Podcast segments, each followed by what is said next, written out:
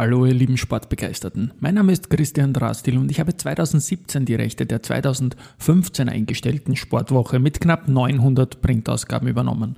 Und ich bin folgender Meinung. Es lebe der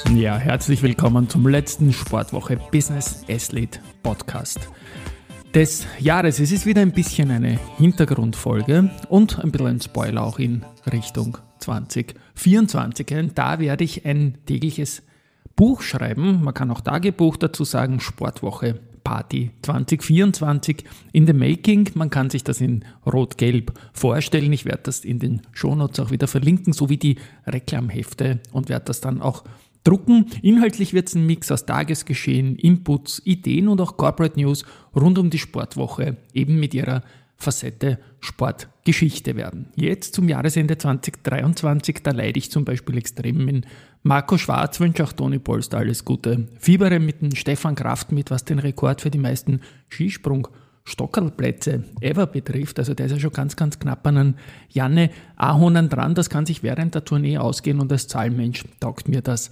ganz besonders. Ich freue mich auch immer, wenn der Johannes Lampater den Jarl Magnus Rieber biegen kann und lass mich auch überraschen, ob mich die Tour de Ski wie in den vergangenen Jahren auch heuer erreichen wird. Mein Sportmoment des Jahres 2023 waren aber die Bergankünfte bei der Tour de France mit Felix Gall und ich habe ihm auch meine Stimme bei der Wahl zur Sportsmedia Austria-Wahl des Sportler des Jahres gegeben. Da war jetzt viel Wahl dabei, aber ihr wisst, was ich meine. Und rund um die Sportwoche ähm, wird sich schon im ersten Quartal viel tun. Also Stichwort Februar wird es auf jeden Fall noch sein. Gemeinsam mit einer Sportagentur werden wir da tolle Präsenz schaffen. Die Vorfreude ist einfach riesig. 2024 wird für mich ein Year of Change irgendwie und ich werde mich dann später wohl selbst am meisten freuen, dieses Tagebuch nachlesen zu können. Wie gesagt, verändert wird nichts. Es wird dieses Tagebuch auch in Blau geben, dann für die Börse. Auch da wird sich was verändern. Es werden ein bisschen Prioritäten verschieben übers Jahr hindurch. Und ich habe äh, im Sportbereich äh, viel vor, auch im Börsebereich nach wie vor viel vor. Und im Börsebereich gab es die Serie 30 mal 30 Finanzwissen pur. Da hatte ich den Wolfgang Mateka und den Gunther Däuber, zwei meiner Meinung nach herausragende äh, Player am Wiener Börse Parkett, sagt mir eigentlich noch immer nur so eher geflügelt, eingeladen zu einer Jahresendfolge und zum Schluss auch nach Sportthemen befragt und da spiele ich mal jetzt ein. Ja, und dann habe ich meine Kapitalmarkt Dream Team Runde noch da und muss auch eine Sportfrage stellen an Wolfgang Mateka, Gunter Täuber. Das Sportjahr 2024, ich sage mal 2023, war ein durchwachsenes Jahr für den österreichischen Sport. Wenige tolle Sachen. Fußball muss man vielleicht hervorheben, die Quali.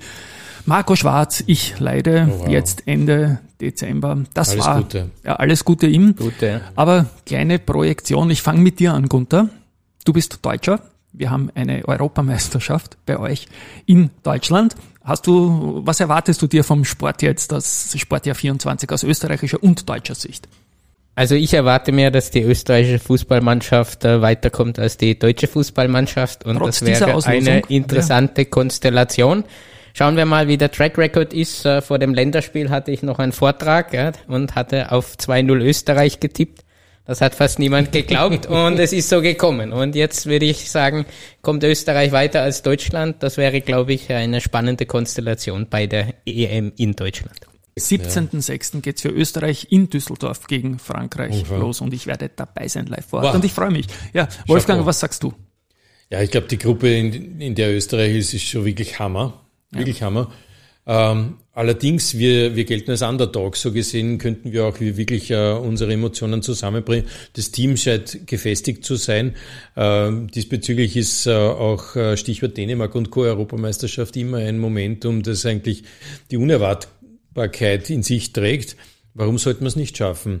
Also ich selbst bin jemand, der bei Fußballspielen immer wegschaut. Ich lebe dermaßen mit, dass ich für meine Umgebung untragbar bin. Äh, gebe es ehrlich zu.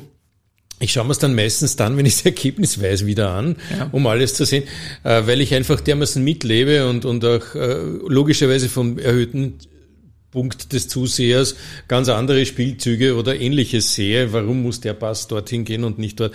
Also, anyhow, ich lebe emotional sehr, sehr mit, aber ich, ich wünsche der Mannschaft logischerweise damit alles Gute und, und bin überzeugt, die Chance ist wirklich da, die, die, die Gruppe zu überstehen. Vor allem, was ich sehr positiv finde, und das unterscheidet, glaube ich, die österreichische Nationalmannschaft von vielen anderen, dass die Nationalmannschaft hier sehr nah am Vereinsfußball spielt, mhm. den wir natürlich von den Red Bull Standorten kennen. Richtig, ja. ja das und stimmt. das ist natürlich ein besonderer Vorteil und das sieht man, glaube ich, jetzt öfters, dass äh, die Nationalmannschaft davon profitiert. Ja. Und insofern, ja, wir sind Underdog, aber mit diesen Startvoraussetzungen sehe ich eine gewisse Chance, dass wir die Gruppe überstehen. Wir nehmen das jetzt im Anschluss an einen Börse-Podcast auf. Da haben wir drei uns schwer getan, eine Persönlichkeit des Jahres zu finden. Im Sport werfe ich ein den Ralf Rangnick. Der hat einfach so ja. viel Power, so einen wird man der Börse auch brauchen, so viel Good Vibes, so viel, ja, so viel. Er ist, er ist kein, kein, kein, kein Donnermann, der, ja. der hat einfach in sich den Standpunkt und den vertritt er, den, den bringt er auch durch und, und die positiven Reaktionen oder Ergebnisse danach, die trägt er nicht allein, sondern trägt die Mannschaft. Also so gesehen ist er auch wirklich super strukturiert. Genau. Und ich freue mich auf ein super Sportjahr 2024. Wie gesagt, es wird sich einiges tun. Natürlich wird es auch die Interviews in diesem Podcast mit Sportlerinnen und Sportlern wieder geben. Jetzt zum Jahresende waren es ein paar Hintergrundfolgen. Ich wünsche einen guten Rutsch Verletzungsfreiheit, Gesundheit und alles, alles Gute. Tschüss. Woche.